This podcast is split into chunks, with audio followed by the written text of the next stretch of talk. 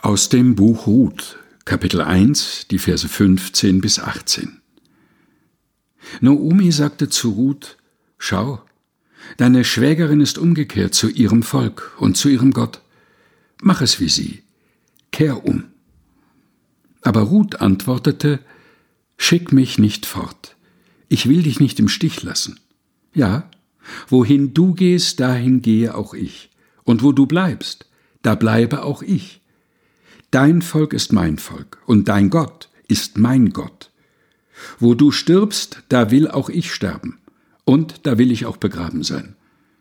Der Herr soll mir antun, was immer er will, nichts kann mich von dir trennen, außer dem Tod.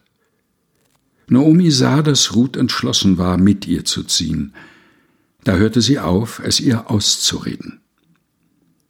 Ruth, Kapitel 1, Vers 15 bis 18 in der Übersetzung der Basisbibel der Deutschen Bibelgesellschaft. Gelesen von Helga Heinold.